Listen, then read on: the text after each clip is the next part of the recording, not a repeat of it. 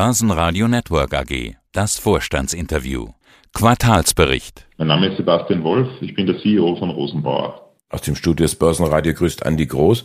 Der Begriff Hochzeit, habe ich gelernt, ist eine Erfindung der Aufbauhersteller. Also dieser Arbeitsschritt, wenn der Aufbau auf das Fahrgestell aufgesetzt wird und die Elektronik verbunden wird. Sie merken, Herr Wolf, ich hatte einen guten Lehrmeister. Wie laufen denn die Hochzeiten zurzeit? Ich hatte die Tage mit einem Hersteller eben der Fahrgestelle gesprochen und der wollte oder konnte nicht so richtig Entwarnung geben. Ja, also es ist äh, die Situation bei den Fahrgestellen, die uns die letzten zwei Jahre äh, durchaus beschäftigt oder sehr intensiv beschäftigt hat ist besser, als sie noch vor einem Jahr war. Die Lieferzeiten haben sich etwas reduziert, also beispielsweise, es waren teilweise mehr als 18 Monate, wieder auf ein Niveau von neun bis zwölf Monaten. Das ist noch immer länger als vor der Krise, aber das ist schon wesentlich besser als das, was wir letztes Jahr hatten. Und die Termintreue ist auch besser. Das heißt, wir wissen, das Fahrgestell braucht lange Zeit zur Lieferung, aber die Termintreue verbessert sich sukzessive und das ist für unsere Produktionsplanung sehr, sehr wichtig, eben für die von Ihnen angesprochene Hochzeit. Die Hochzeitsplaner sozusagen. Wie entwickelt sich denn die Auftragslage bei Ihnen? Welche Märkte sind stark und ja, welche könnten vielleicht besser? Also bei uns ist es so, dass die Auftragslage sich sehr, sehr gut entwickelt. Äh, die Feuerwehrbranche ist ja ein Spätzykler und wir haben die Auftragseingänge im Vergleich zum Vorjahr um 24 Prozent erhöhen können. Das betrifft eigentlich alle Segmente, mit einer Ausnahme der stationäre Brandschutz, der aber nur drei Prozent von unserem Umsatz macht, ist leicht rückläufig und auch dort erwarten wir weitere Auftragseingänge. Besonders erwähnenswert sind nach wie vor unsere Heimregionen, die sehr stabil sich weiterentwickeln. In Europa, in Amerika haben wir Auftragseingänge von 23 Prozent und 19 Prozent über dem Vorjahr, aber und vor allem auch Asia Pacific, die Region, die eben vor allem auch stark vom Flughafen Löschfahrzeuggeschäft profitiert, die sich äh, wiederum stark erholt hat im heurigen Auftragseingang. Dann sehen wir uns doch gemeinsam die Zahlen an. Die Zahlen der ersten neun Monate. Der Umsatz, der steigt um 10 Prozent auf fast 700 Millionen Euro, 699,1 Millionen. Ist das schon die Wohlfühlzone? Vermutlich noch nicht ganz.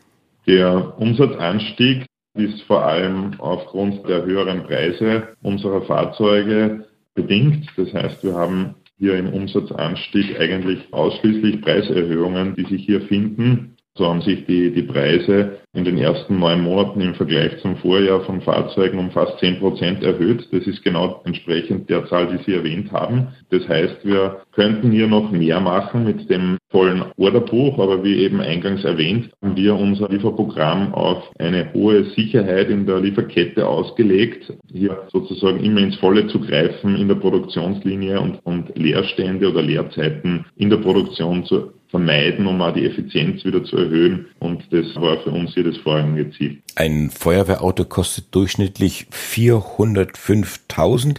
Hatten Sie geschrieben, wie viele Fahrzeuge liefern Sie denn momentan aus? Kann man jetzt einfach die Umsatzzahl durch den durchschnittlichen Preis teilen? Ja, das ist natürlich eine starke Vereinfachung, die wir hier für plakative Aussagen verwendet haben. Aber es ist so, wir haben eben in den ersten neun Monaten 1203 Fahrzeuge ausgeliefert. Im letzten Jahr waren es 1283, das heißt letztes Jahr sogar mehr. Das sind dann eben 400 Fahrzeuge im Quartal in etwa, die wir ausliefern. Aber es ist absolut richtig, der Durchschnittswert sagt eigentlich gar nichts, weil da ist ein Panther drinnen, der ja, über eine Million Euro kosten kann und es sind Kleinlöschfahrzeuge drinnen, Tragkraftspritzen-Löschfahrzeuge beispielsweise, die auf einem wesentlich kleineren Fahrgestell mit 12 Tonnen nur ausgeliefert werden und hier natürlich weit unter diesem Durchschnittswert wiederum liegen. Das heißt, die Range, die Bandbreite, die Individualität unserer Fahrzeuge ist sehr hoch und damit auch der Preis sehr, sehr unterschiedlich der Fahrzeuge. Jetzt hatten Sie gesagt, die Lieferzeiten der, der Chassis war in Krisenzeiten bei 18 Monaten, jetzt ungefähr so bei 12 Monaten. Auf der anderen Seite kostet so ein Teil bis zu einer Million. Wie finanzieren Sie das denn eigentlich? Wann wird denn bezahlt? Gibt es Anzahlungen?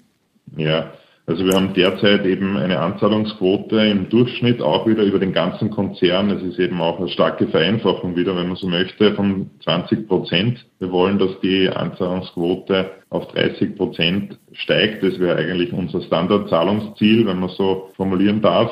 Das ist für uns eben sehr wichtig, weil, wie Sie angesprochen haben, alleine durch die Inflation und die Preiserhöhungen schon das Working Capital, also das betriebsnotwendige Vermögen, auch stark gestiegen ist. Obwohl wir eben nicht mehr Fahrzeuge machen, ist das Working Capital um 10 Prozent gestiegen als im Vergleich zum Vorjahr. In Prozent vom Umsatz, also relativ gesehen, ist es sogar leicht rückläufig. Aber dieses gestiegene Working Capital muss natürlich finanziert werden und das zu wesentlich höheren Kosten. Und so haben sich unsere Zinskosten, die Sie in der G&V finden, fast verdreifacht. Und das ist etwas, was auch in unseren Angeboten sich niederschlagen muss, sowohl im Preis als auch eben in den Zahlungskonditionen, die wir mit unseren Kunden vereinbaren die sich ja, und darum ist es Ende des Tages eine Win-Win-Situation, besser finanzieren als Rosenbauer, als Unternehmen oder Körperschaften der öffentlichen Hand. Und somit ist es wichtig, hier bei den Zahlungskonditionen auch entsprechend die Produktion und das ist ja individuelle Produktion, wir liefern ja nichts von einem Lager aus, entsprechend zu finanzieren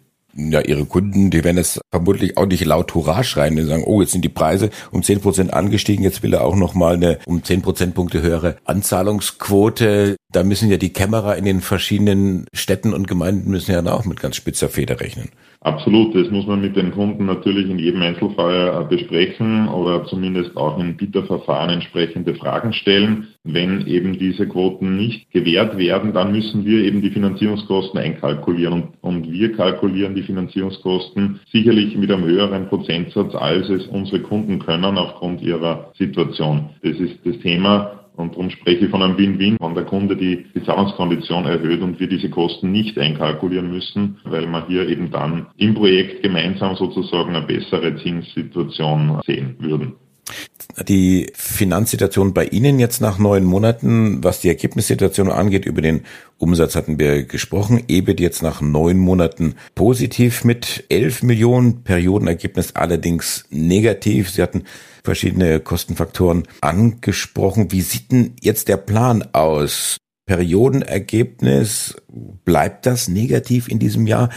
Gibt es vielleicht noch eine Weihnachtsrallye, dass das Feuerwehrauto bei dem einen oder anderen Kunden unterm, unterm Weihnachtsbaum doch noch sein soll? Genau, also wir haben eben unsere Guidance unlängst auch erhöht auf 1,1 Milliarden.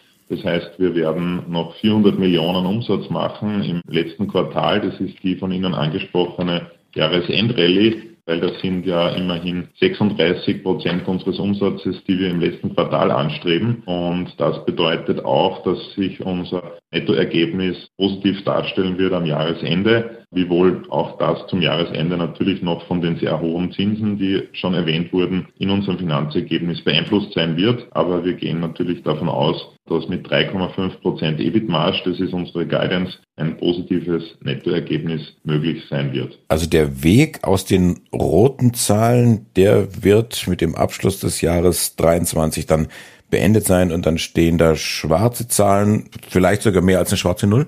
Genau, da stehen dann hoffentlich keine roten Autos mehr und auf jeden Fall schwarze Zahlen im Nettoergebnis. Das ist unser Ziel jetzt im Jahresendsprint und wie gesagt, wir haben natürlich unsere Vorschaurechnungen hier nochmal aktualisiert und dann eben die Guidance, das waren ursprünglich eine Milliarde mit drei Prozent auf 1,1 Milliarden mit dreieinhalb Prozent jetzt erhöht. Refocus, Restart, führt das jetzt nur in Anführungszeichen zum Jahresende oder ist das Programm längerfristig angelegt? Was haben Sie davor? Das Programm wird uns nachhaltig bei den Herstellkosten unterstützen, auch vor allem noch im nächsten Jahr. Wir sind natürlich hier nach nachhaltigen Kostenverbesserungen ausgerichtet. Im Programm haben wir vier Hebel gehabt oder haben sie nach wie vor. Das eine ist das Thema Preiserhöhungen, Preisdiskussionen, Gespräche, Verhandlungen mit den Kunden darüber. Das zweite Thema, und das sind die Themen, die bei uns im Haus liegen, sind die Themen Produktionseffizienz. Das heißt, wir sind heuer beispielsweise in etwa 10 Prozent schneller, als wir es letztes Jahr waren, aufgrund der beschriebenen Lieferkettenverbesserungen. Stichwort wieder Hochzeit. Wir haben ähm, außerdem mit unseren Lieferanten entsprechende Verhandlungen geführt und sehen auch wieder Rückgänge in den Materialpreisen. Auch in den Rohstoffmärkten. Das heißt, Hub konnten hiervon profitieren und schließlich haben wir mit unserer Entwicklungsabteilung und dem Einkauf natürlich gemeinsam und auch den Kunden Wertanalysen von unseren Produkten durchgeführt, um die Produkte kostengünstiger zu machen. Und diese vier Effekte sind zum Teil im Jahr 2023 wirksam und 2024 sprechen wir dann von einem Full-Year-Effekt. Das heißt, die Dinge, die ja seit Mitte letzten Jahres schon umgesetzt wurden, haben vor allem auch im Jahr 23, aber dann im vollen Umfang 2024 ihre Wirkung. 1,7, ja fast 1,8 Milliarden der Auftragsbestand. Stand jetzt, versuchen wir doch mal kurz zusammenzufassen. Also Auftragslage, Auftragsbestand ist sehr hoch. Wo ist jetzt der Flaschenhals? Wie kann man das jetzt monetarisieren, dass Kunden, Rosenbauer und der Kapitalmarkt zufrieden sind?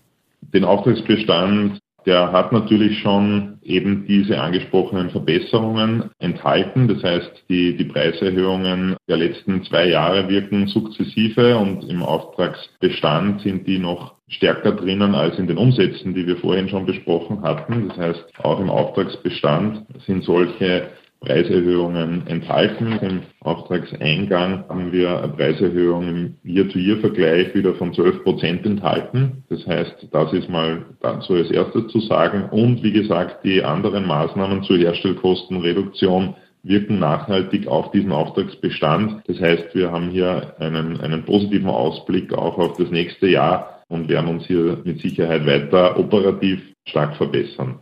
Herzlichen Dank für dieses Business Update nach drei Quartalen. Wir stehen im vierten Quartal. Es ist das Quartal mit der Jahresendrallye oder können auch Weihnachtsrallye sagen. Dankeschön an den Vorstandsvorsitzenden von Rosenbauer. Dankeschön, Sebastian Wolf. Herzlichen Dank, Herr Groß. Börsenradio Network AG. Hat Ihnen dieser Podcast der Wiener Börse gefallen? Dann lassen Sie es uns doch wissen und bewerten Sie unseren Podcast mit vollen fünf Sternen. Vielen Dank und bis zum nächsten Podcast. Alles rund um Börse.